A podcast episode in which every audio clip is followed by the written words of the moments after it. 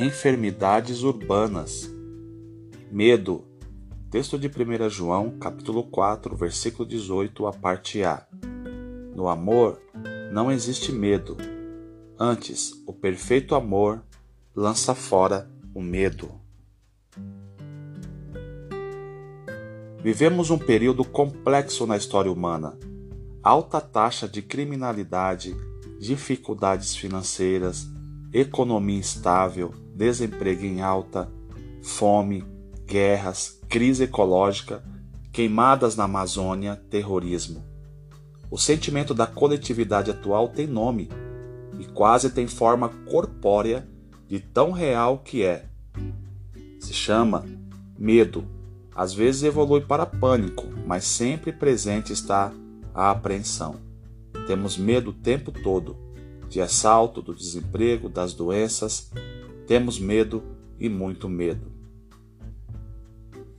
Segundo os pesquisadores da psicologia, o medo é concebido como um mecanismo de defesa natural e necessário para nos impor certos limites psíquicos que de outra forma não teríamos.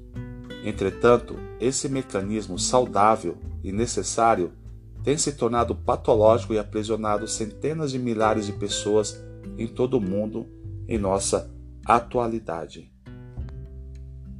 A Bíblia nos apresenta, na carta do apóstolo João, o segredo para vencer os medos: o amor. O apóstolo está trabalhando a ideia de relacionamentos.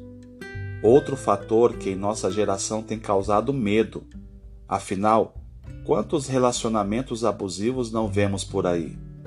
E nesse contexto, João afirma que no relacionamento de amor não há espaço para medo, pois o medo é gerado pela punição ou castigo. O parágrafo deste versículo trata sobre a essência de Deus, que é puramente e essencialmente amor. Desta forma, a relação divino-humana é pautada no amor, que, segundo João, expulsa todo medo. O medo é um mal a ser combatido com amor. A concepção bíblica é a seguinte: homens relacionam-se com Deus, com quem aprende a amar, por serem alvo de seu amor. Esse relacionamento leva esses homens a amarem pessoas, servindo-as em suas necessidades. Esse serviço desinteressado e amoroso inibe as forças do medo, pois, usando a lógica joanina, onde há amor não há espaço para o medo. Vamos simplificar. Deus nos amou primeiro, nós respondemos amorosamente a Ele, na medida da nossa fé, recebemos a missão de demonstrar seu amor ao mundo, então amamos intencionalmente as pessoas e o resultado de todo esse processo é o bem-estar integral que expulsa do nosso vocabulário as expressões ligadas ao medo.